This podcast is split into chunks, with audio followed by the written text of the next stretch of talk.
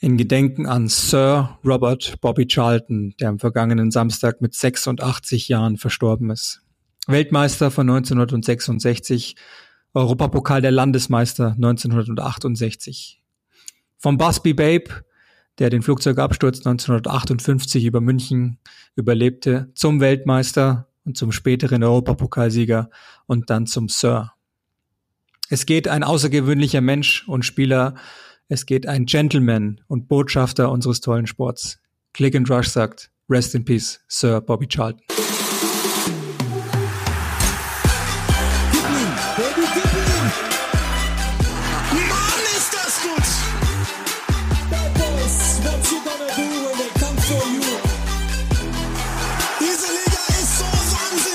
Hallo und herzlich willkommen zu einer neuen Episode von Click and Rush, dem einzigen, dem besten deutschsprachigen Premier League Podcast, natürlich nur von Sky.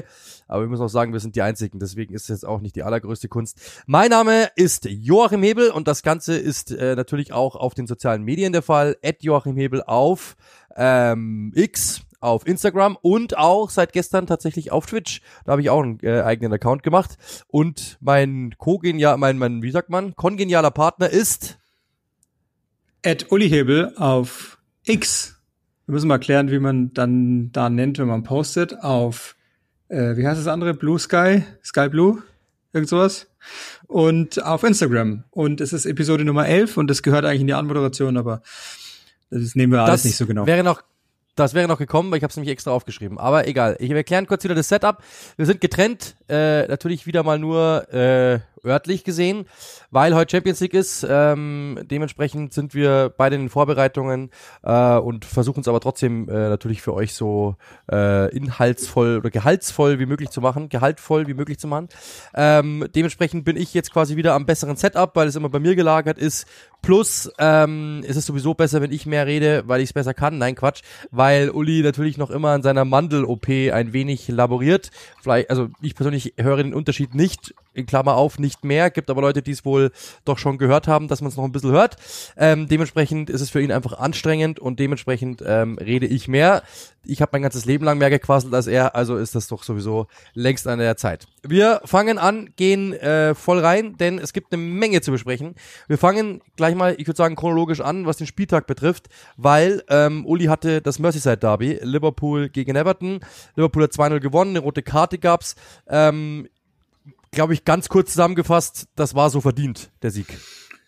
Ja, finde ich schon. Also ähm, ich habe ja auch, da bin ich ein bisschen angefeindet worden für, aber ich fand auch grundsätzlich die, die Entscheidungen des Schiedsrichters korrekt ähm, auch im Plural korrekt. Also sprich erst den Platzverweis, der einfach sau doof ist, der dann natürlich das ganze Spiel komplett auf den Kopf gestellt hat. So ehrlich muss man schon sein. Ähm, und dann aber auch, dass man Konate drauflässt. Ich verstehe, dass man zu einer anderen Überzeugung kommen kann.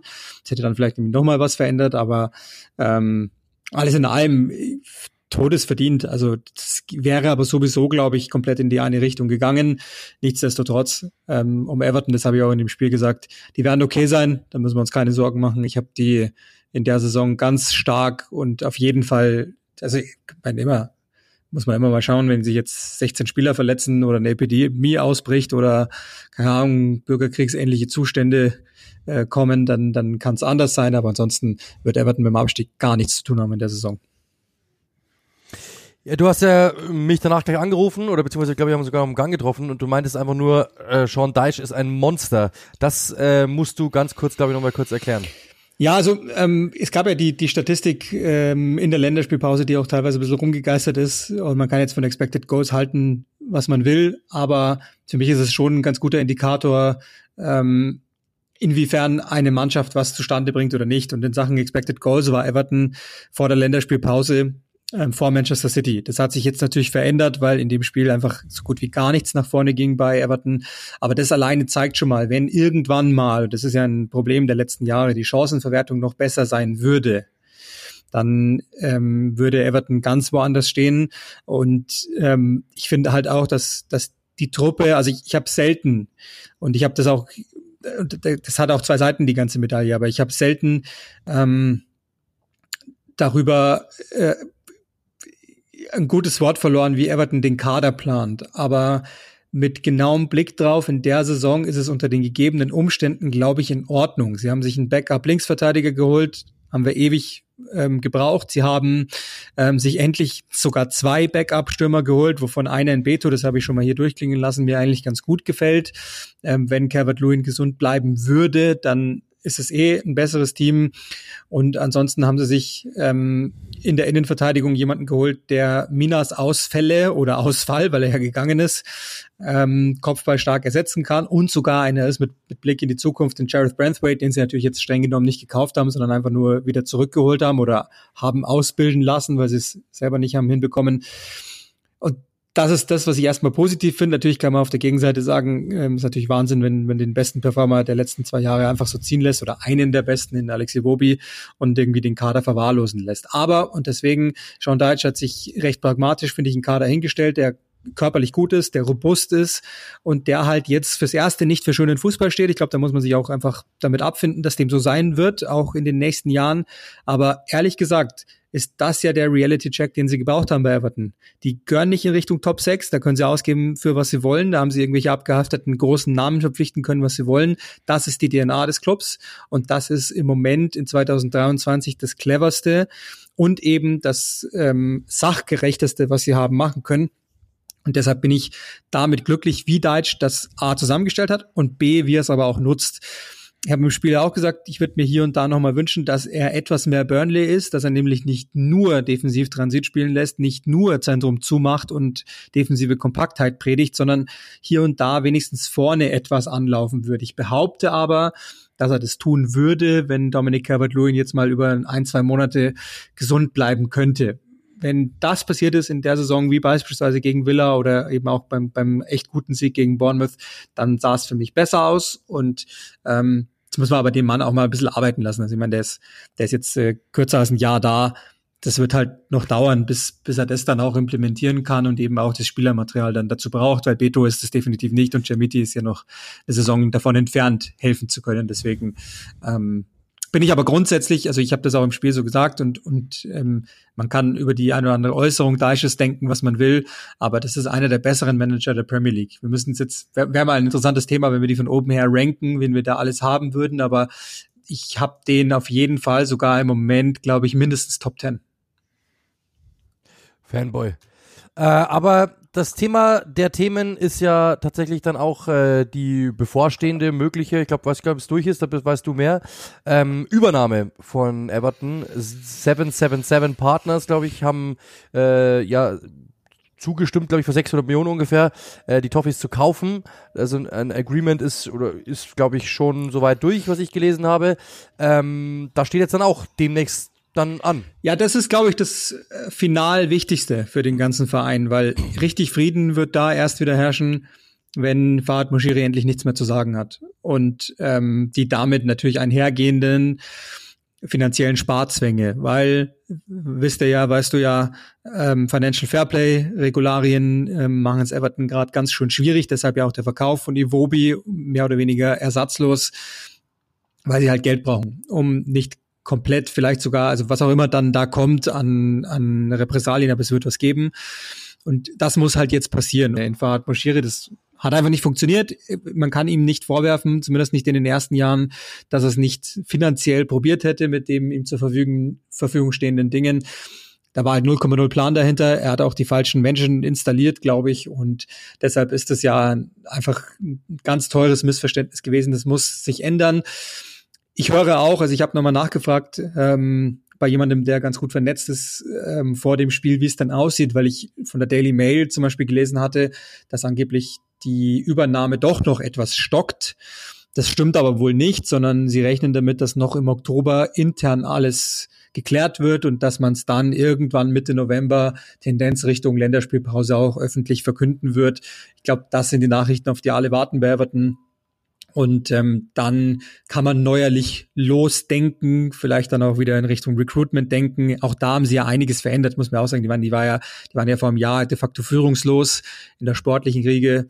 Ähm, jetzt haben sie mit ihrem Director of Football einen, der äh, Kevin Thirlwell man sagt, äh, mit seinem 120-Punkte-Plan gut im Rennen ist, der viele Probleme löst, der viel kommuniziert, der versucht zu verbinden im Verein, der ein paar gute Leute eben als Brighton zum Beispiel im, im äh, Scouting eingestellt hat, um einfach ein bisschen, das war ja das, was gefehlt hat, einfach ähm, Fachkenntnisse reingeholt hat. So blöd das klingt bei einem Verein von den chaotischen Strukturen, wie sie, wie sie Everton hat, ist das halt wahnsinnig wichtig, hat ein paar Positionen besetzt. Da geht's jetzt auch Richtung Data-Driven Scouting etc. Und vielleicht haben sie dann ja auch wieder das Budget, dass sie da mehr machen können. Also ähm, ich kann, also ich weiß es auch nicht, ich kann es auch nur wiedergeben, aber ähm, die, die Nachrichten scheinen sehr positiv zu sein. Also da wird demnächst was passieren.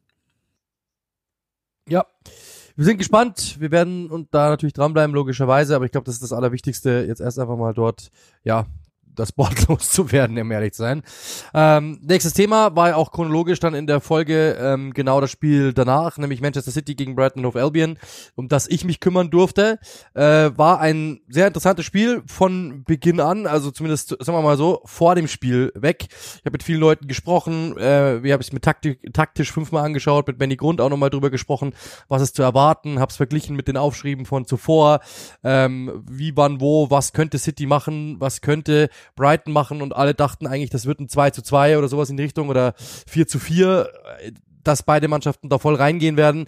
Und vom Beginn an war ehrlich gesagt nur eine Mannschaft richtig gut und das war Manchester City, weil Brighton einfach wirklich jeden einzelnen Ball im Aufbau verloren hat.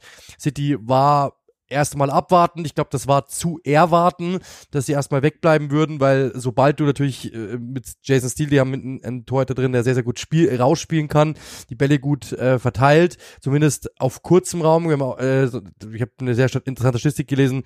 Wir hatten eine Passquote von 93 Prozent Kurzpässe. Alles, was drüber hinausgeht, also was lange Bälle sind, sind äh, ich glaube 19 Prozent oder sowas in die Richtung. Dementsprechend, die wussten, ähm, dass äh, geh ihn erstmal so halb im Raum an, stell die Leute zu, dann muss er die Bälle schlagen und die schlägt er irgendwo ins Mittelfeld, die Bälle kommen zurück. Oder wenn er sie kurz spielt, dann drauf rauschen ähm, und dort quasi dieses, dieses Passspiel unterbinden, dieses Fallenstellen dann auch logischerweise äh, irgendwie zu unterbinden. Das haben sie sehr, sehr gut hinbekommen, muss man wirklich sagen. Manchester City war da sehr clever eingestellt und Brighton war an dem Tag einfach überhaupt nicht auf der Höhe, es war überhaupt nicht auf Augenhöhe, sondern in dem Fall war Brighton wirklich der Kleine und City war der Große und das, obwohl die Citizens momentan eigentlich gar nicht in der Verfassung sind, das wirklich zu tun. Sie haben drei der letzten vier Spiele verloren und das sah teilweise auch wirklich kläglich aus, ähm, gerade weil Rodri eben weg war, der war wieder da, das hat man gemerkt, es hat einfach geholfen. Und dann natürlich absolut das Mitch, Mitch, das Mismatch der Partie, ähm, James Milner gegen Jeremy Doku das ist einfach natürlich, das war der Fehler überhaupt, weil ja, ich habe mit Benny auch drüber gesprochen, ähm, die Idee wird wahrscheinlich gewesen sein, ihn in diesem, äh, in diesem äh, zwei, zwei Dreier Aufbau einfach vorne mit hinzustellen, um ihn eben mit aufbauen zu lassen, als Anspielstation zu haben, zu verteilen und natürlich auch, was ja auch logischerweise seine Idee ist, seine Physis und natürlich auch seine Erfahrung zu haben. Aber ich glaube, in dem Moment, als du gesehen hast, okay, der Gegenspieler nominell ist Jeremy Doku, hätte der Zerbi umstellen müssen. Dann vielleicht echt einfach sagen müssen, okay, ich nehme Solly March auf die Rechtsverteidigerposition, weil Doku ist einfach so schnell, den werden wir nicht halten können, da wird es ein Problem geben. Und dann vielleicht einfach Milner gegen Foden, das hätte wahrscheinlich ein bisschen besser funktioniert. Foden ist dann jemand, der, wenn er einen drauf bekommt, sowieso sich eher zurückzieht, sage ich jetzt einfach mal.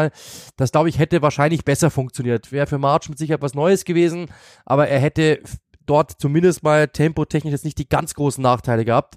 Äh, wäre, hätte wahrscheinlich besser funktionieren können. So Doku jedes Mal den Ball bekommen, vorbeigelegt an Milner und einfach drauf losgelaufen. Und natürlich dann immer logischerweise äh, Brighton im Rückwärtsgang gehabt. Und dann konnten, konnte er ja, spielen, wie er lustig war. Und so sind die Tore eigentlich gefallen.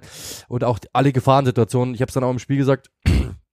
Ähm, wenn Guardiola Doku jetzt irgendwann mal effizient beibringt, dann viel Spaß, dann viel Spaß für die Gegenspieler, weil er ist unfassbar schnell, er ist unfassbar kreativ, er ist unfassbar frech, aber er kennt momentan halt nur eine Sache, nämlich den Ball so in, im, im Halbfeld bekommen, die Linie runter.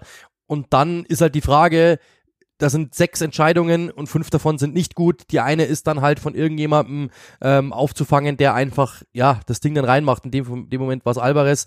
Und dass dann natürlich die, der zweite Fehler, den wir angesprochen hatten, oder den ich angesprochen hatte, dass sie einfach viel zu viele Bälle verloren haben. Also äh, Baleba, der einfach nach einem, ich glaube, Einwurf sogar, den Ball einfach nicht wirklich annimmt, ihm auch nicht entgegengeht und Bernardo Silva einfach reinlässt in die Situation.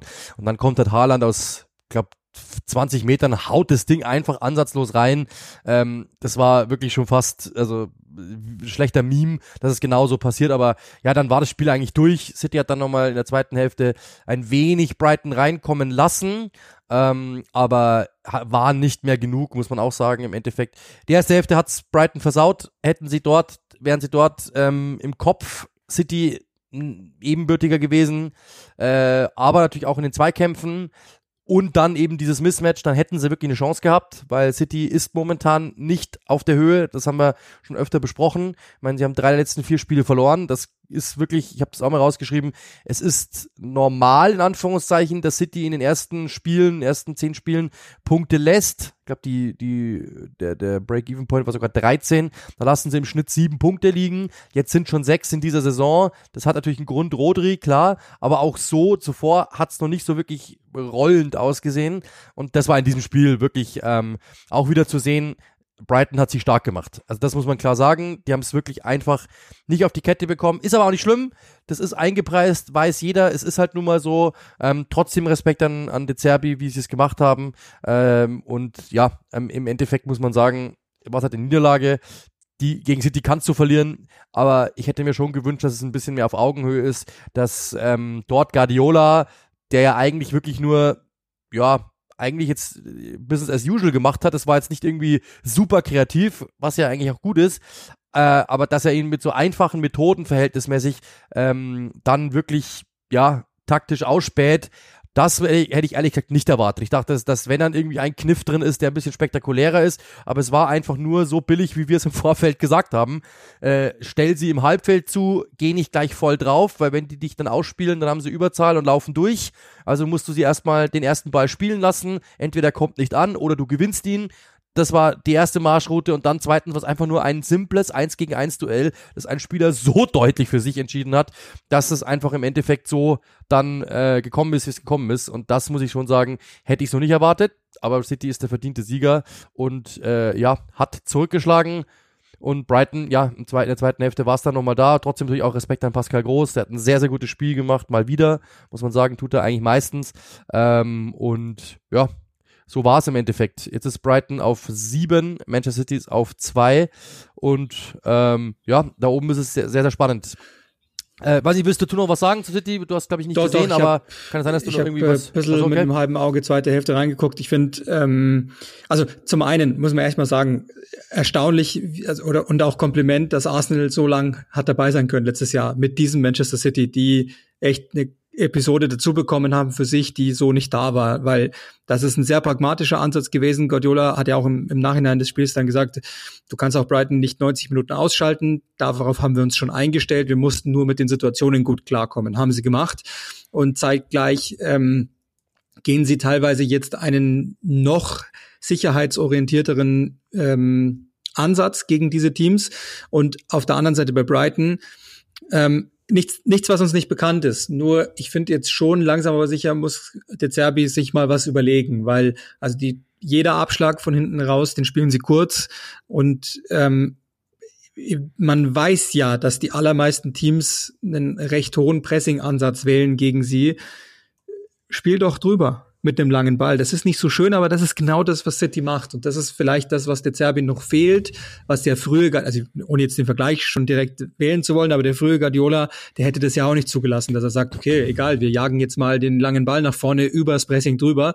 Aber wenn das noch kommt, bei De Zerbi, dass er das zulässt, dann sind sie wesentlich unausrechenbarer, weil, haben wir ja schon die letzten Wochen immer mal wieder gesagt, ein, ein Teil von mir schätzt sehr, dass, dass er tut, was er tut. Ähm, der andere Teil würde sich wünschen, dass noch zwei, drei Rochaden mehr dazu kämen, weil dann wäre Brighton noch besser. Nichts Schlimmes, weil, ich meine, gut, gegen Villa, das ging jetzt mal schief, die hatten auch einen überragenden Tag, gegen City kann man eh verlieren. Das heißt, vielleicht ist es einfach nur eine Regression zur Mitte, die, die gerade stattfindet bei, bei Brighton und sie kommen jetzt etwas mehr in der Realität an, weil das sie, also ich habe hab das ja immer auch gesagt, ich glaube nicht, dass die ein Champions League Kaliber Team sind ähm, in der Qualifikation. Ich glaube auch ehrlich gesagt noch nicht mal, dass sie ein ganz sicheres Europa League Kaliber Team sind, sondern sie sind im Dunstkreis und das sind die Dinge, die mich dazu bringen, dass ich das so denke. Ja, also sehe ich auch so, vor allem ich, äh, ein simpler Blick auf die Tabelle äh, verrät genau das, was du sagst. Also es ist im Endeffekt Top oder Top. Ähm, ich habe das, äh, ich habe das letztens ähm, auch im Spiel gesagt, dass es eben genau das ist. Äh, Schau es dir mal an. Die haben 22 Tore, sie haben 18 Gegentore. 22 Tore ist die zweitbeste, ist der zweitbeste Sturm. Aston Villa mal wieder halt äh, hochpreisig getroffen.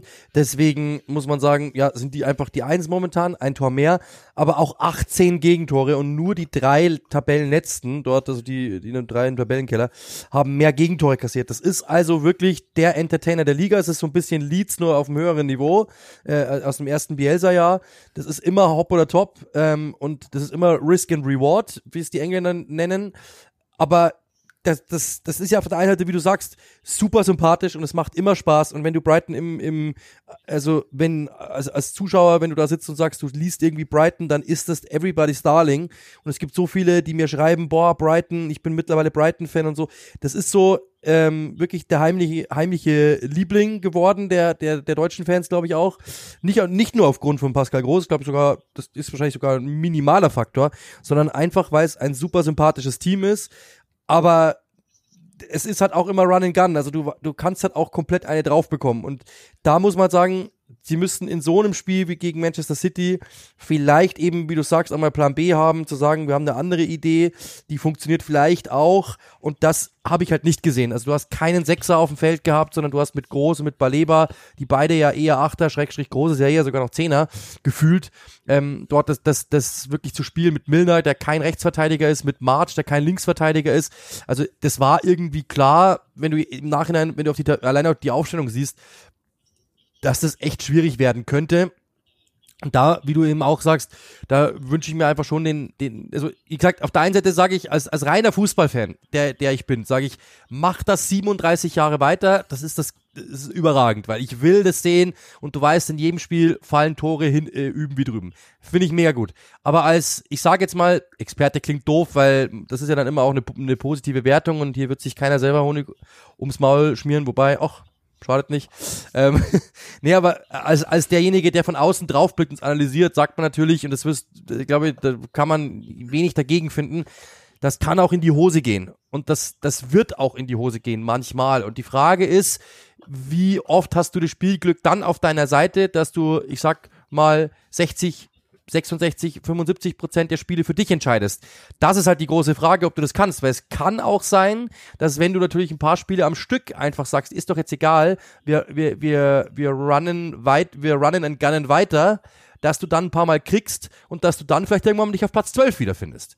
Das kann theoretisch schon auch passieren. Ich glaube, die Qualität ist hoch genug. Ich glaube, der CRB ist gut genug. Aber trotzdem auszuschließen ist es nicht. Das ist schon anderen Teams passiert.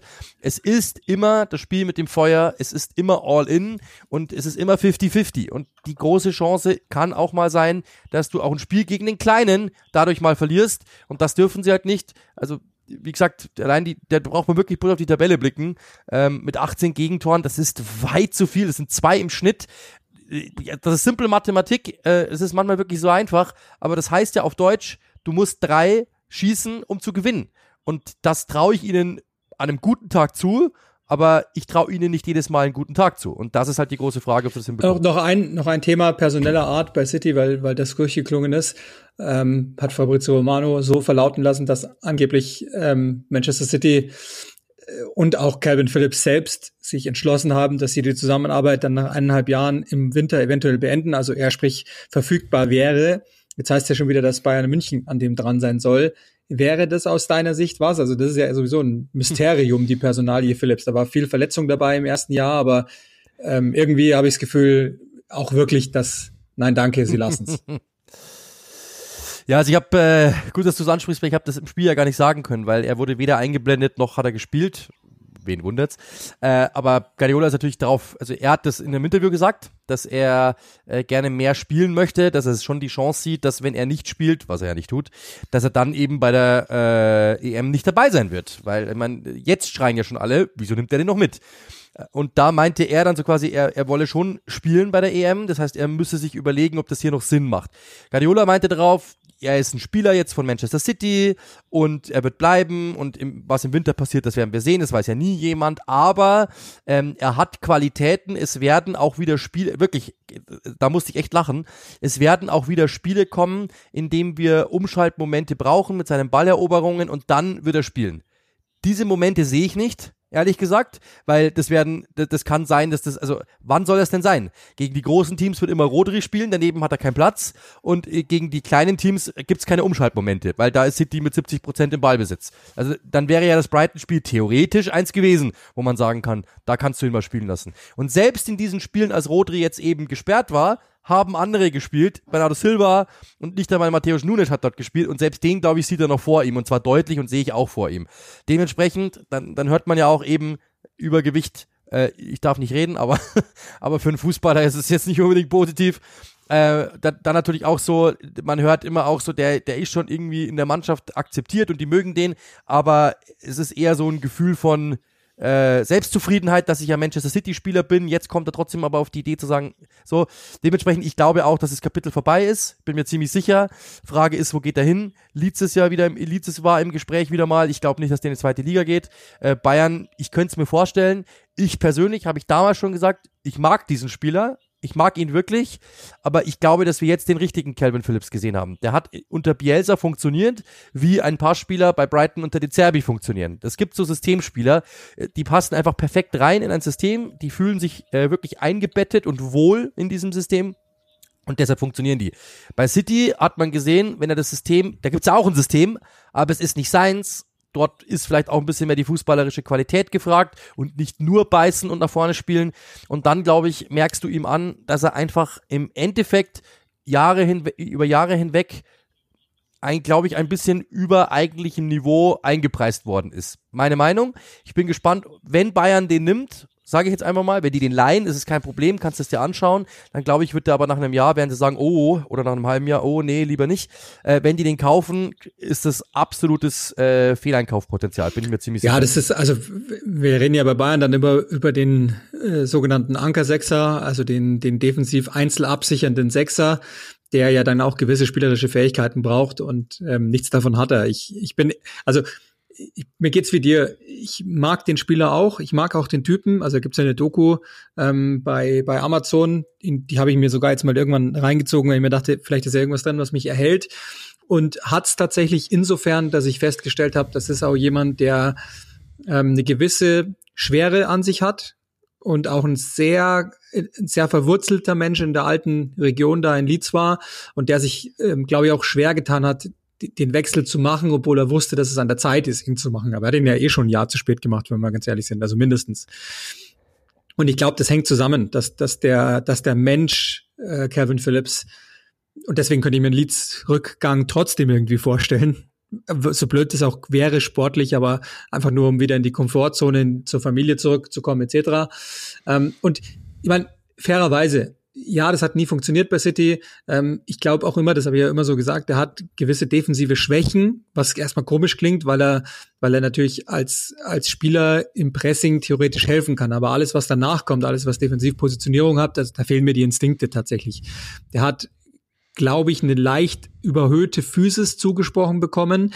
Und um die mache ich mir halt auch Sorgen nach diesen ganzen Verletzungen. Wie, inwieweit geht es noch? Also kurzum, ich behaupte, dass das eigentlich ein zweiter Sechser ist, der aber eher Richtung acht tendiert. Also es ist vielleicht zu viel, aber zumindest der, der offensivere in, in der Doppelsechs ist. Und damit ist er ja gar, gar nicht in dem elitären Spielsystem zu brauchen. Für ihn ist es auch bescheiden, dass City im EFL Cup raus ist, weil das waren wenigstens noch zwei, drei potenzielle Starts, die er hätte haben können.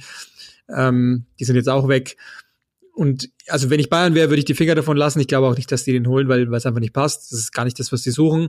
Und deswegen glaube ich entweder, also Liverpool etwas besser, pa passig, das habe ich auch schon mal gesagt. Das wäre vielleicht auch der Versuch nochmal, ja. ähm, dass die einen das Problem loswerden, die anderen eins lösen und das dann gegen einen vergleichsweise geringen Wert. Das würde ich mir anschauen, weil ich auch das Gefühl habe, dass Klopp derjenige ist, der den packen könnte als Typ, auch wenn er nicht in dem Sinne hundertprozentig passt, aber leicht strukturgebende Züge hat er schon. Ähm, aber der gehört eigentlich, sagen wir mal ganz ehrlich, ein, eine Kaste drunter. Also das ist, ist zu hoch für ihn.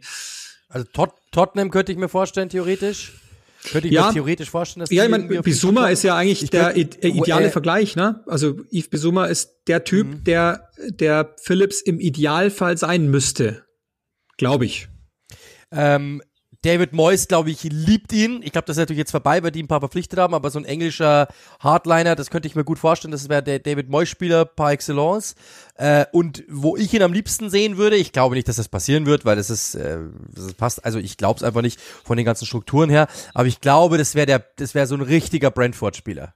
Richtiger Brentford-Spieler. Weil die zwei, drei Dinge, die er kann, kann er gut und den Rest nicht so. Ich glaube, der haut dazwischen, der haut den Ball nach vorne. Es könnte, für Brentford könnte es perfekt sein. Theoretisch, ich glaube aber nicht, dass die das Geld ausgeben, dass er die, dass sie Strahlkraft haben, dass sie es überhaupt versuchen. Aber das, da würde meiner Meinung nach ganz gut hinpassen. Ja, also mir wäre West Ham, glaube ich, auch lieber. Ähm, aber ja, also, ich meine, Lerum Laum, ich hätte jetzt auch nichts dagegen. Ich weiß nicht, ob Daniel Farke, das jetzt auch nicht unbedingt der Typ, den der unbedingt haben wollen würde, aber da hätte es natürlich ein Nostalgiefaktor bei, bei Leeds und ähm, vielleicht wäre es für den Menschen gar nicht so schlecht, wenn er da ein halbes Jahr lang spielt, aber ähm, ist, ein, ist, ist und bleibt eine interessante Personalie, weil ehrlicherweise, wenn Guardiola jemanden so oft nicht bringt, ignoriert, ja. da weiß man eigentlich schon, um was es geht und der äußert sich ja meistens dann wenigstens diesen Typen gegenüber positiv, aber das tut er ja auch nicht, sondern da weicht eigentlich immer nur aus. Deswegen finde ich das eine ganz interessante Personalie und ich glaube, ähm, dass da auch wirklich was dran ist, dass, dass man einfach ähm, Romano sagt ja, beim Verein herrscht die Gewissheit, dass das nichts mehr wird. Und ich gehe damit. Ich glaube auch, das wird nichts mehr. Ich glaube auch. Also ich bin mir ziemlich sicher. Ähm, chronologisch das nächste Spiel danach. Also wir haben ja wirklich die ganzen Highlights am Stück gehabt. Der Samstag war echt krass. Ähm, Arsenal gegen Chelsea. Also ich habe das Spiel zusammengefasst äh, für Sky, deswegen habe ich es gesehen. Äh, habe parallel aber auch schon tatsächlich äh, mit dem einen oder anderen äh, Schalke-Akteur telefoniert, ähm, weil ich das Spiel am nächsten Tag hatte. Also äh, war also ein irrer Samstag gewesen. Aber so ist das nun mal. Und äh, ja, Chelsea mit das haben alle gesagt, ich war, gehe da mit, äh, weitestgehend der mit Abstand besten Saisonleistung bis jetzt. Die war wirklich gut, es war sehr aggressiv, ähm, sind sehr gut draufgegangen und haben wirklich dann ja auch die Tore erzielt. Ich habe Arsenal auch, jetzt ist die Frage, war das eine eine äh, da hat das eine das andere heraufbeschworen, aber ich habe Arsenal selten so schwach gesehen, selten so blutleer, selten so äh, überrascht von einem Gegner und irgendwie auch überrannt von dem Gegner gesehen wie in diesem Spiel. Da war überhaupt nichts drinnen und trotzdem haben sie am Ende ein 2 zu 2 rausgeholt, äh, zwei späte Treffer, Declan Rice mit dem klasse Tor, das ich heute nochmal aufgeschlüsselt gesehen habe von Jamie Carragher, wie schwierig der zu nehmen war, weil sie haben echt ein gutes 3D äh, Tool da eingebaut, was er sieht und was er nicht sieht und wo er ihn hinspielen muss, damit es überhaupt durchgeht. Also ein unglaubliches Tor, äh, das erstmal so billig aussieht, weil er ja vom Torwart zugespielt bekommt, aber überragend gemacht. Ähm, gegen seinen, das wussten auch viele nicht, äh, gegen seinen Jugendverein mit 14 von äh, bei Chelsea entlassen worden. Also keinen entlassen klingt immer so hart, aber er hat einfach keinen Jugendvertrag äh, oder Schrägstrich Profivertrag angeboten bekommen. Das nennen die Engländer halt dann Release, äh, also aus, aus der Akademie entlassen quasi. Ähm, und gegen seinen Ex-Verein, bei dem er dann fast wieder gelandet wäre, weil Frank Lampard ihn liebte, äh, aber hat dann nicht geklappt. Jetzt also beim FC Arsenal Tor erzielt. Ähm, klasse Treffer und danach der eingewechselte Trossard mit dem späten Ausgleich. Ähm, jetzt kann, äh, äh, da schlagen jetzt auch zwei Herzen in meiner Brust, dieses, um, um, um mal eine Floskel zu vermeiden. Ähm, auf der einen Seite kannst du sagen, Respekt, Arsenal kommt zurück und bleibt ungeschlagen. Wow, Respekt, so sind Champions gemacht. Auf der anderen Seite erkenne ich einen klaren Leistungsrückgang in den letzten Wochen. Ja, ähm, Dinge, die wir, glaube ich, auch schon mal angesprochen haben. Ähm, in großen Spielen erwarte ich mir das, was in kleinen Spielen machen. Technische Sicherheit. Chelsea ja eingeladen in dieses Spiel mit, mit ein paar Ungenauigkeiten von hinten raus. Ähm, und einfach nicht der gleichen Überzeugung, wie man es ansonsten gemacht hat. Also das geht los bei bei den ähm, bei Sinchenko, bei Saliba, bei bei Jorginho, äh, dass man dass man oh. insgesamt einen, glaube ich, verunsicherten, jungen, nicht gefestigten Kader und eine Mannschaft wie, wie Chelsea, die zwar aggressiv sind, die man aber auch überspielen kann, dass man die, ähm, glaube ich, auch überspielen muss. Dann funktioniert es wieder gut. Das ist im Übrigen, glaube ich, genau das, was Harvards zu tun hat und kann, auf der Position insbesondere, dass er als falsche Neun der Unterschied Spieler sein kann. Sieht man oft nicht, war aber wieder so in dem Spiel und genau für solche Spiele ist der da und deswegen hat er ihn geholt und ähm, deswegen ähm, sind es Negatives und Positives in beiden, aber Arsenal ist im Moment, das muss man schon ganz klar sagen, ich, ich habe ein paar Mal jetzt ähm, darüber gesprochen, wir ja auch hier intern, wenn man mal ein Power Ranking nimmt und ich habe immer gesagt, entweder oder Arsenal und Liverpool sind die zwei. Und im Moment habe ich Liverpool ziemlich klar in dem Punkt vor Arsenal, weil sie mir eine gewisse Lethargie an den Tag legen. Sie versuchen, das Spiel zu kontrollieren, das verstehe ich, aber genau dann braucht es halt Passsicherheit, technische Sicherheit. Ich muss mich auf die einzelnen Leute verlassen können. Das kann ich gerade nicht. Und deswegen habe ich Liverpool im Moment ziemlich deutlich auf der 2 vor Arsenal. Ähm, und wenn sie das nicht abstellen, wenn sie das nicht wieder hinbekommen, dann bleibt es auch so. Ja, sehe ich absolut genauso. Ähm, um dann noch noch anzuschließen, ich sehe, also ich sehe es wirklich genauso. Ähm, auf der einen Seite, wie gesagt, kann man sagen, Respekt, das ist wirklich, glaube ich, der absolute Schritt nach vorne, den sie gebraucht haben. Also wirklich im Vergleich zu den letzten Jahren, dass äh, sie trotzdem schle in schlechten Spielen es schaffen, dann wenigstens nicht zu verlieren. Genau, Respekt das dafür. Das Sie sind davon genau gekommen, das, trotz das, individuell genau, schwacher genau, Leistungen. Genau, das, also da ist jetzt keiner mehr gerade in richtig genau, guter Form, glaube ich. Genau, aber sie haben mittlerweile genug Qualität, äh, um zu sagen, wir, wir, wir verlieren dann trotzdem nicht. Respekt, genau das braucht's. Jetzt muss einfach der nächste Schritt her. Jetzt muss einfach langsam wieder die Spritzigkeit rein, der Bock rein, äh, die Konzentration rein und dann, dann, dann werden die auch da wieder weiter marschieren. Sie sind trotzdem nur zwei Punkte hinter Tottenham, also es ist nichts passiert. Trotzdem, ähm, und, und sie sind auch noch ungeschlagen, außerhalb, äh, also in der Champions League natürlich nicht mehr, gegen Lens verloren. Ähm, aber trotzdem muss man sagen, ähm, der Rest ist okay und ich, ich muss ehrlich sagen, ähm, ich finde es gar nicht schlimm, weil ich, äh, das ist das, was, mir bei Arsenal in den letzten Jahren oder was mir eigentlich immer, seit Wenger, äh, eigentlich immer, also in der, in der Post, äh, Invincibles-Ära. Was mir unter, unter Wenger oder, oder bei Arsenal immer gefehlt hat, ist dieses trotzdem Punkte zu holen. Weil es gab so häufig, dass sie dann auch Spiele haben liegen lassen. Jetzt aber diese Fähigkeit einfach dann trotzdem nicht zu verlieren, das ist der nächste Schritt. Das ist, zeigt, dass sie erwachsen geworden sind. Das zeigt, dass sie auch äh, gewisse Qualität mittlerweile haben, die es einfach unüberbrückbar macht. Und dementsprechend ist es total okay so, finde ich.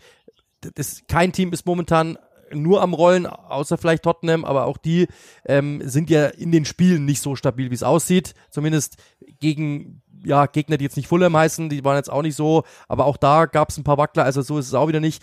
Dementsprechend, äh, das finde ich jetzt gar noch nicht so schlimm. Also das finde ich gar nicht so schlimm. Einfach, du musst jetzt einfach den nächsten Schritt gehen. Zwei Personalien ähm, oder zwei, eine Personalie, okay, aber äh, Handelfmeter Saliba, ja oder nein?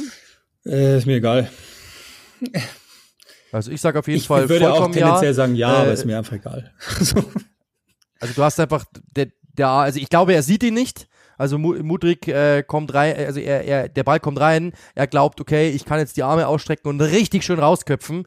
Ähm, und äh, sieht Mudrik nicht einlaufen und äh, der kriegt, ist aber sogar noch eher am Ball und köpft dann quasi den Arm an. Der Arm ist über Kopfhöhe, hat dort nichts verloren und der Ball wäre jetzt wahrscheinlich äh, aufs Tor gegangen oder wahrscheinlich sogar vorbeigegangen. Und selbst wenn okay, wir reden jetzt immer noch von David Reier, aber der wäre zu parieren gewesen, sagen wir es mal so. Es wäre jetzt nichts Wildes passiert, wahrscheinlich. Und dementsprechend ähm, absolut für mich hundertprozentiger Handelfmeter. Äh, also, ja, äh, würde, glaube ich, im Nachhinein auch wissen. Ich glaube, das war wirklich einfach nur eine, eine, ein Gedanken zu wenig, so quasi, hey, der Mudrik könnte rankommen. Das ist das Einzige. Er dachte einfach wirklich, ich brauche gar nichts machen. Das ist jetzt mein Ding und den köpfe ich raus. Der hat die Gefahr nicht gesehen. Nicht schlimm, kann passieren. Ist, also ich habe äh, also ist sowas ist, ist, ist mehr zu verzeihen, als wenn man sich, äh, wenn man Ballverlust hat oder wenn man sich, äh, wenn dumm Zweikampf, Elfmeter, bla bla, da ist Saliba in dieser Saison eigentlich sehr, sehr sicher. Das kann passieren, weil ja, ich sehe auch mal äh, einen Autofahrer äh, an mir nicht vorbeiziehen und denke mir, oh, wo kommt denn der her? Das passiert, ist nicht schlimm. Äh, zumindest, es würde trotzdem ärgern, aber das verzeihe ich eher als äh, etwas, was man hätte kommen sehen können.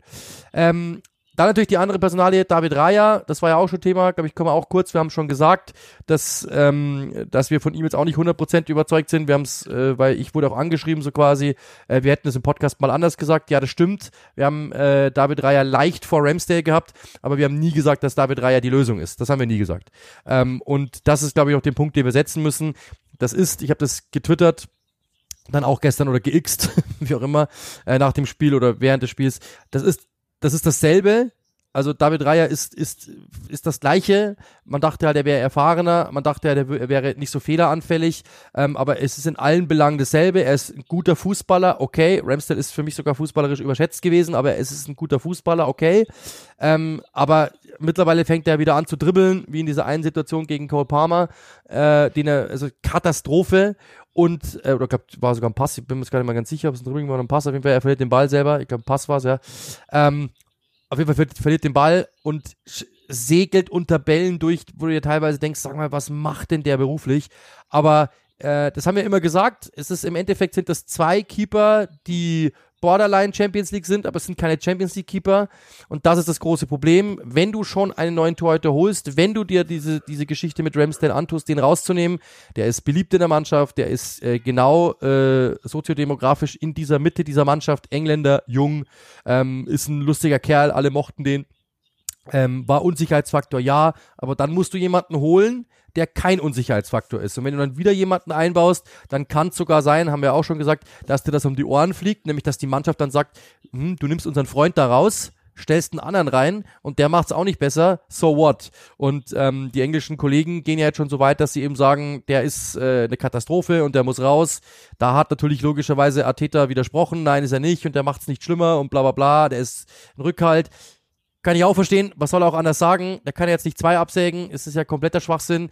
Ähm, aber man muss schon sagen, also wenn er wirklich ja das seine, seinen Worten, Taten folgen lassen würde, viel Konjunktiv, ich weiß, dann müsste er tatsächlich jetzt Ramsdale reinstellen, weil er gesagt hat, ich werde von Woche zu Woche entscheiden, ich werde entscheiden, wer ist gerade besser drauf, wer ist gerade gut in Form, wer macht Fehler und wer nicht. Raya macht Fehler, also müsste er theoretisch wieder raus und müsste man eigentlich Ramsdale die Chance wieder geben. Frage an dich. Würdest nee, tun? und ich äh, würde es auch nicht tun an seiner Stelle, weil da steckt eine Idee dahinter, die haben wir ausführlich erklärt und auch an dem David Reier müssen wir, Ende Oktober, wir müssen dem auch ein bisschen Zeit geben, um reinzukommen. Ich sehe die grundsätzliche Überlegung dahinter und die könnte und wird, glaube ich, auch funktionieren. Ähm, deswegen würde ich das, würde ich das genauso beibehalten fürs Erste. Äh, Wenn es jetzt gar nicht anders geht, dann fallen sie vergleichsweise weich, aber ähm, ich würde es genauso machen. Das, es sind im Moment zu viele Fehler, das ist keine Frage, insbesondere bei der Disziplin, die ihn eigentlich grundsätzlich vor Ramsdale stehen lässt, aus meiner Sicht, dass er eben etwas cooler die Linien überspielt, also sprich wesentlich progressiver ist. Da macht er insbesondere in den Punkten zu viele Fehler, aber zum Teil auch den Unterschied. Und äh, ich möchte nochmal auf Harvards zurückkommen, da sieht man es nämlich, habe jetzt nochmal gerade nachgeguckt, zwölf Minuten Spielzeit, drei von fünf Kopfballduellen gewonnen. Und das ist genau die Idee, die dahinter steckt. Das ist genau da, wo, wo Harvards hingehört. Ähm, und das ist genau da, wo, wo ähm, Raya helfen kann. Und deswegen würde ich damit bleiben. Das, also das macht jetzt keinen Sinn, äh, wenn man von was überzeugt ist, aus Artetas Sicht, jetzt wegzugehen, weil es A, die Medien fordern. Er hat es ja mal in einem, in einem, wie ich finde, sehr bemerkenswerten äh, Interview, also Spieltagspressekonferenz gesagt. Er hätte das Gefühl, dass er was hätte tun müssen auf der Position in der vergangenen Saison. Hat es aber dann nicht gemacht, weil er durchaus ähm, den medialen Druck hätte spüren können, obwohl sein Gefühl so war. Wenn sein Gefühl jetzt so ist, hoffe ich, dass er daraus gelernt hat, dass er das macht. Also kurzum, er wird es nicht machen und ich würde es auch nicht machen und ich bin total dabei, dass sie das tun. Also auf der anderen Seite im Übrigen auch Robert Sanchez, da haben wir mal drüber gesprochen. Ähm, nicht gut genug. Das kann man vielleicht auch mal dazu sagen, wenn man schon für, für jemanden so viel Geld ausgibt und Mikhailo Mudriks zweites Tor also nicht, dass der jetzt schon über den Berg wäre, aber geht in die richtige Richtung. Bei Cole Palmer im Übrigen auch. Also ähm, ich, gl ich glaube, da gefallen? müssen wir uns vielleicht noch mal dann deutlich äh, korrigieren im Vergleich zu von vor der Saison, weil das sieht echt gut aus, muss man wirklich sagen. Das sieht wirklich gut aus. Ja. Ja, man merkt, also ich glaube, bei Palmer war es äh, äh, wirklich so, dass bei City wirkte der immer so quasi, selbst wenn er eingewechselt worden ist, wusste er, er ist eigentlich jetzt hier nur, ja, er wird nur durch die Manege gezogen als Clown, so quasi, mach noch mal ein bisschen was und dann gehst du wieder. Aber ernst nehmen tut ihn keiner. Bei City, so wirkte es zumindest. Also ich habe jetzt nicht das Gefühl gehabt, dass Guardiola jetzt großer Fan ist und wirklich, wirklich auf den baut, sondern es war halt so, ja, mach noch mal ein paar Minuten was. Äh, und bei Chelsea genau das Gegenteil. Ich glaube, dass bei dem merkt man wirklich, der fühlt sich geliebt, der fühlt sich gemocht und nimmt das komplett an. So wirkt es auf dem Feld. Dementsprechend äh, sehr, sehr gute Leistung. Ähm, das, das, das, das oder gibt's ja noch ein Spiel danach. Tottenham hat äh, Fulham geschlagen am äh, gestrigen Montag, war verhältnismäßig unspektakulär. Ähm, Son und Madison mit den Toren 2-0 gegen Fulham gewonnen. Äh, auch da gab's ein paar kleinere Wackler, aber trotzdem, sie sind Tabellenführer. Ähm, aber es gibt noch ein paar Personalien, die wir abhandeln müssen die mich sehr interessieren, denn natürlich ähm, es gab jetzt gab natürlich die Meldung überhaupt, Jaden Sancho äh, und Manchester United wollen sich trennen. Also wohl ähm, hat Ten Hag das auch schon, glaub, äh, auf der Pressekonferenz so bestätigt, dass es dort eben so aussieht, als dass man sich da neu orientieren möchte. Ähm, was natürlich in England so quasi aufgefasst worden ist, so in die Richtung, äh, ja, wieso macht man das denn jetzt öffentlich? Jetzt schon, äh, Sancho hat auch schon bekräftigt, dass er gehen will. Das glaube ich überrascht jetzt keinen, oder? Nee, und man macht es deshalb öffentlich, weil man weiß, der Spieler ist eine tickende Zeitbombe. Man, der hat sich schon äh, zu wesentlich weniger äh, prägnanten Themen öffentlichkeitswirksam, und das meine ich jetzt in dem Fall negativ für den Verein geäußert, heißt, ähm, da kommt man der Sache zuvor, damit man es entschärft. So geht vernünftige Krisenkommunikation. Äh, liebe Grüße an den einen oder anderen Bundesliga-Verein, wie man mit Personalien umgehen könnte nämlich dass man es einfach schon vorwegnimmt, was sowieso schon jeder weiß. Und ähm, ich glaube, das ist in dem Fall auch Win-Win für alle. Also jetzt muss man halt gucken, ob man den direkt los wird, ob man ihn erstmal nur verliehen bekommt aufgrund des hohen Grundgehalts und dann hofft, dass er in der Leihstation irgendwas Vernünftiges macht, sodass jemand sagt, okay, dem geben wir doch nochmal eine Chance.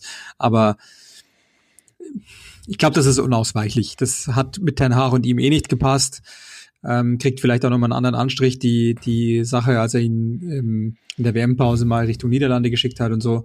Ähm, also kurzum, das glaube ich ist unausweichlich. Das, das ist eine Personalie, das ist ein Feuerchen, das niemand braucht da in der Phase, in der sowieso wahnsinnig viel rundherum an, an Unstimmigkeiten da ist, an Nichtwissen da ist, etc.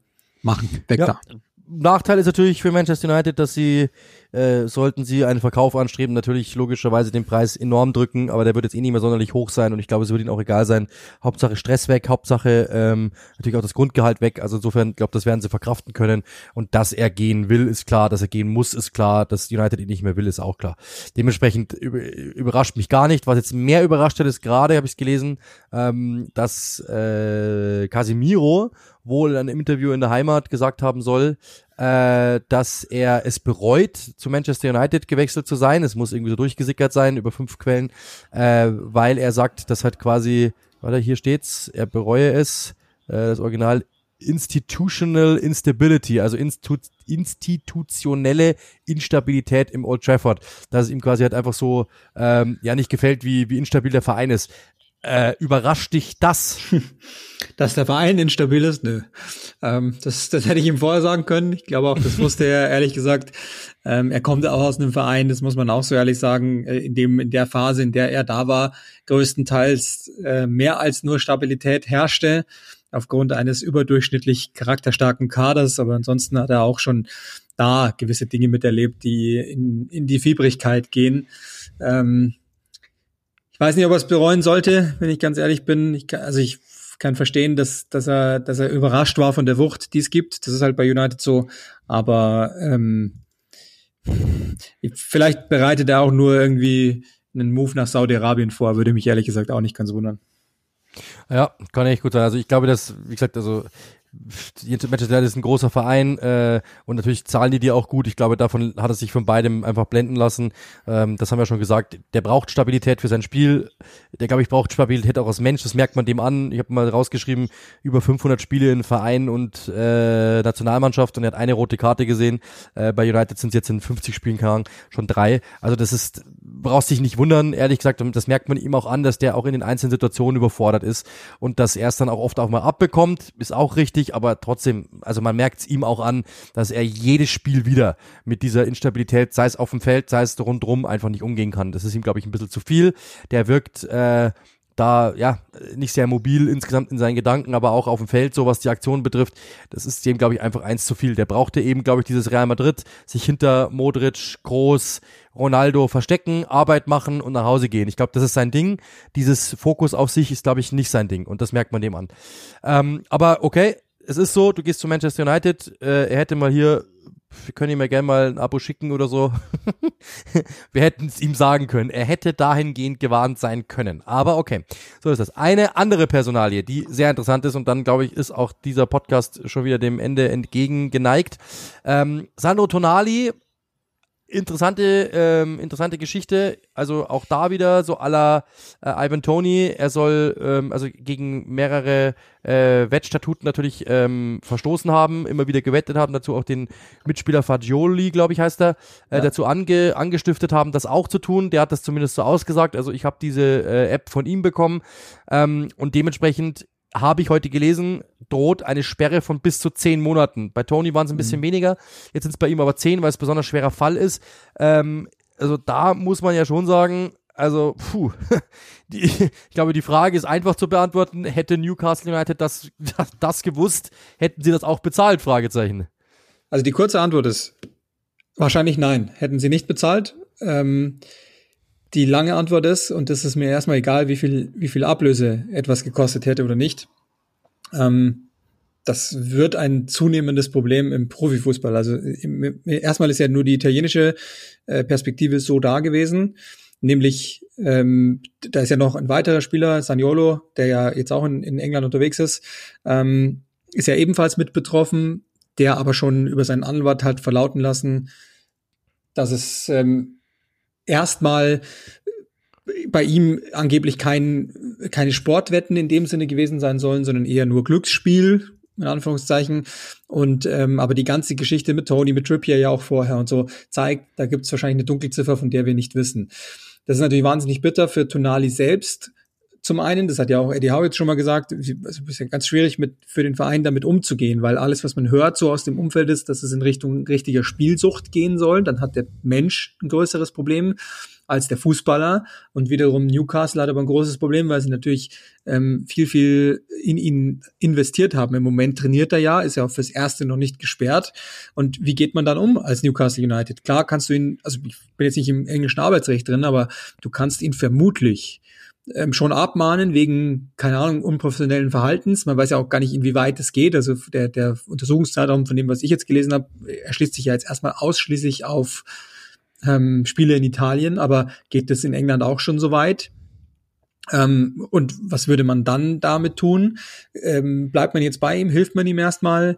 Ähm, versucht dann aber ihn bei Laune zu halten? Also, das ist schon echt eine schwierige Situation, aber das Gute ist das, also ich, ich weiß nicht, ob das zulässig ist, aber wahrscheinlich, wenn der wirklich eine Spielsucht hat, dann geht es erstmal darum, nicht an den Spieler Tonali zu denken, sondern an den Menschen Tonali, auch wenn das Newcastle halt 0,0 hilft.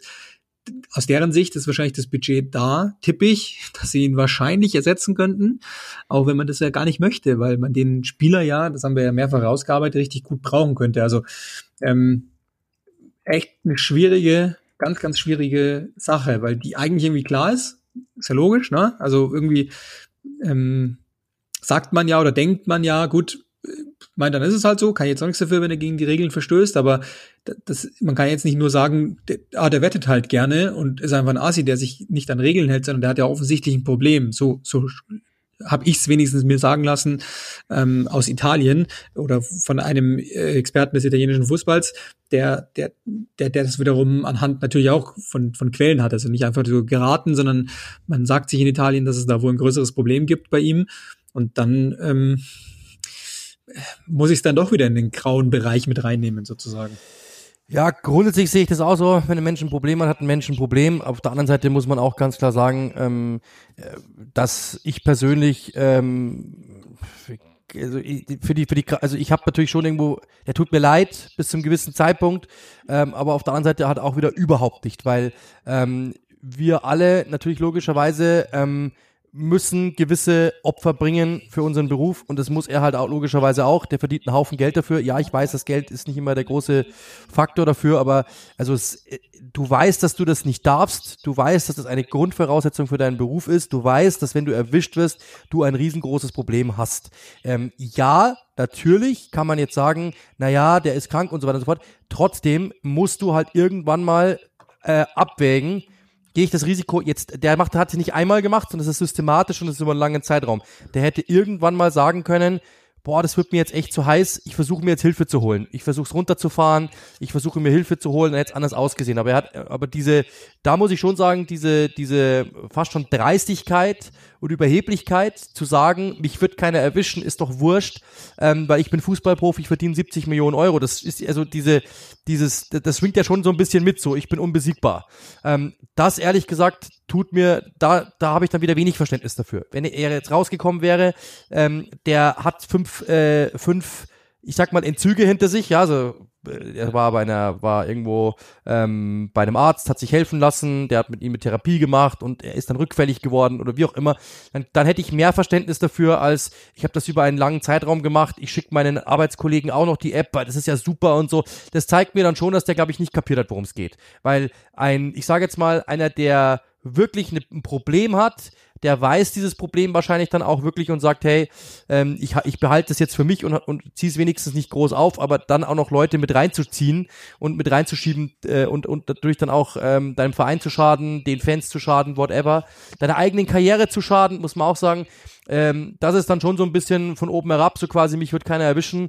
Und da muss ich ehrlich sagen, habe ich wenig Verständnis dafür, weil ja, es ist nun mal so, ähm, ist bei uns schon so, also ist ja bei uns schon so, ich kann gewisse Dinge nicht machen. Ich kann gewisse Posts nicht absetzen. Ich äh, sollte jetzt nicht unbedingt öffentlich mit irgendwelchen Fußballtrikots posieren oder whatever, ähm, weil natürlich das alles einen faden Beigeschmack hat. Ich, ich sollte nicht schlecht über Kollegen reden, ich sollte nicht schlecht über, sollte keine gewisse Dinge nicht machen in der Öffentlichkeit, die mir selber schaden, die meiner öffentlichen Ansehen schaden, bla bla bla bla, weil ich muss als seriöser Journalist dastehen, schaffe ich ja eh nicht, aber ihr wisst, was ich meine.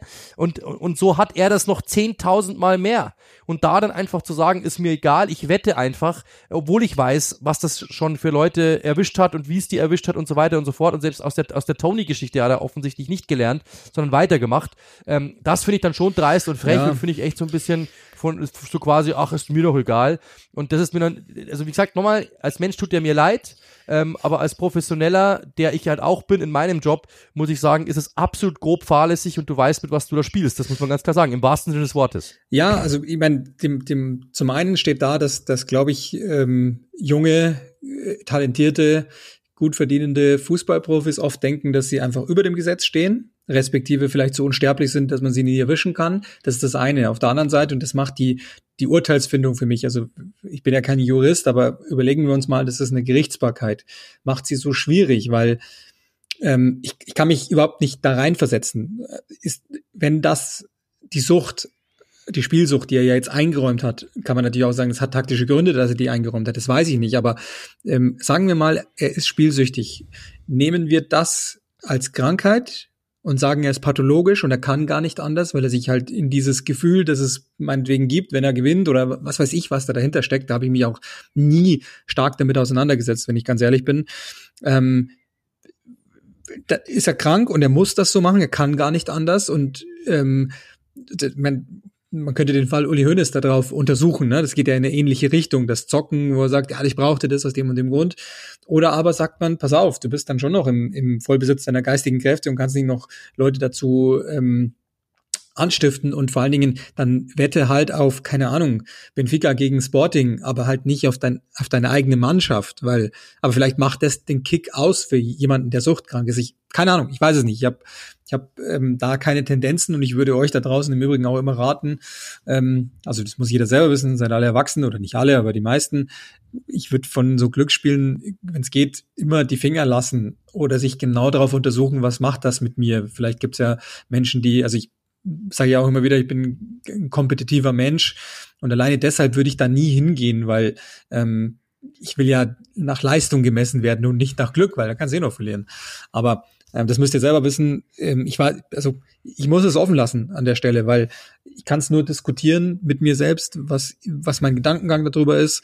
Aber jemand anders muss einfach entscheiden, ist der krank und sorgt diese Krankheit dafür, dass er vielleicht gar nicht anders kann. Lirum Larum das schadet allen Beteiligten, weil mhm. normalerweise steht ja sogar im, im, Regelwerk, dass es drei Jahre Strafe geben müsste. Da sind sie ja immer noch relativ zimperlich mit den immer zehn oder zwölf Monaten oder in Tonys Fall jetzt etwas mehr als ein halbes Jahr. Aber schadet allen Beteiligten und ähm, insbesondere, wie gesagt, Newcastle, die wahrscheinlich, das ist dann so der, das, der Blessing in disguise, in disguise quasi, dass ähm, sie können halt wahrscheinlich nachlegen. Also wird es schon einigermaßen passen. Aber ist natürlich, also ist leider Gottes ein Thema, das mich nicht wundert, dass es noch stärker aufs Tableau kommt, als es der Fall war. Und in den folgenden Jahren wird es wahrscheinlich noch, noch mehr Fälle geben, äh, von denen wir dann hören, dass es ebenfalls so war. Ja, also ich sehe, wie gesagt, ich sehe auch beide Seiten, du hast vollkommen recht, aber das ist natürlich schon ein Faktor, den ich mit reinbringen wollte, weil, ähm, also sagen wir mal so, äh, jetzt kann man sagen, dass äh, nur weil es die, weil es die Mehrheit ist, ähm, heißt das nicht, dass sie recht haben, aber eine gewisse Schwarmintelligenz gibt's auch und ein gewisses Gefühl dafür gibt's auch. Ähm, ich glaube, dass 70 Prozent der Leute gesagt haben, Gott ist der doof und selbst schuld. Das heißt nicht, dass es so ist. Nochmal, ich, ich, ich verstehe das auch. Wenn jemand krank ist, ist er krank. Ähm, aber die Art und Weise und die Schwere der Dinge und äh, dass er auch noch andere Leute da und so weiter, ähm, da muss man sich dann ehrlich gesagt, ähm, da muss man sich dann ehrlich gesagt äh, nicht wundern. Das ist dann wirklich so, das macht es dann schon, äh, hat schon faden Beigeschmack. So auf die, ja, es wird schon so, ja, ich hole da noch andere mit rein und mach das nochmal weiter und so. Das finde ich ist dann mh, hm, hat einen faden Beigeschmack. Und ich meine, ganz unabhängig davon, ob er krank ist oder nicht, ja, die Regel, dass ein Fußballspieler nicht auf ja, den genau. eigenen Wettbewerb oder das Team setzen soll, die kennt er A und B sind die natürlich nur sinnvoll, weil äh, wenn man aufs eigene Team wetten kann, kann man ja dafür sorgen, dass das Ergebnis in diese oder diese Richtung geht. Und ganz wurscht, ob er krank ist oder nicht, die Strafe gibt's natürlich trotzdem, wenn er schuldig ist. Und da kann man auch, sorry, kann ich ihm auch nicht helfen. Das ist halt so, weil das, da, da, da geht die Hygiene im Sport vor dem Einzelschicksal vor. Und das ist jetzt hoffentlich auch keines, das ihn irgendwie ähm, lebensgefährlich in eine Ecke drängt,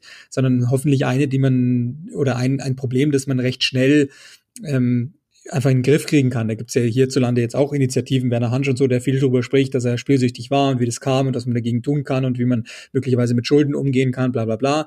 Dann müssen ja nicht immer nur monetär sein, die Schulden, leider Gottes in, in, in, in dem Segment, in dem wir da sprechen.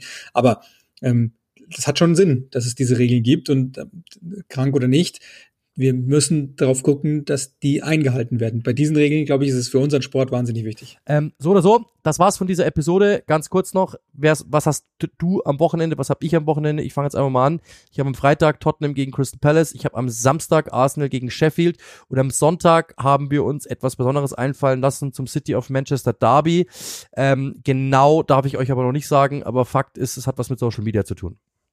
Äh, ich bin bei Chelsea gegen Brentford, also ganz also quasi benachbarte äh, Teams gegeneinander und das Ganze wieder zur frühen Anschlusszeit am Samstag, in die ich mich jetzt ein bisschen verliebt habe. Ähm, nicht, nicht, dass ich irgendwie Einfluss genommen hätte darauf, aber ich habe nichts dagegen. Mir macht es echt Spaß um die Zeit. Genau. Macht uns Spaß immer wieder. Hat uns Spaß gemacht diese Woche. Ähm, wir wünschen euch viel Spaß natürlich jetzt dann auch äh, mit den Europapokalspielen, mit natürlich dann auch mit der, der, der Premier League geht bei uns jetzt richtig ab, ernsthaft. Also äh, die nächsten zwei Wochen werden absolut verrückt, aber es ist so, es macht Spaß und wir werden es trotzdem irgendwie hinkriegen. Schreibt uns natürlich weiterhin auch bei Twitch, äh, Rondo TV kennt ihr auch. Ähm, liebe Grüße dort an die Kollegen und dann natürlich bei Sky mit der Premier League am Wochenende. In diesem Sinne, cheers, bye bye.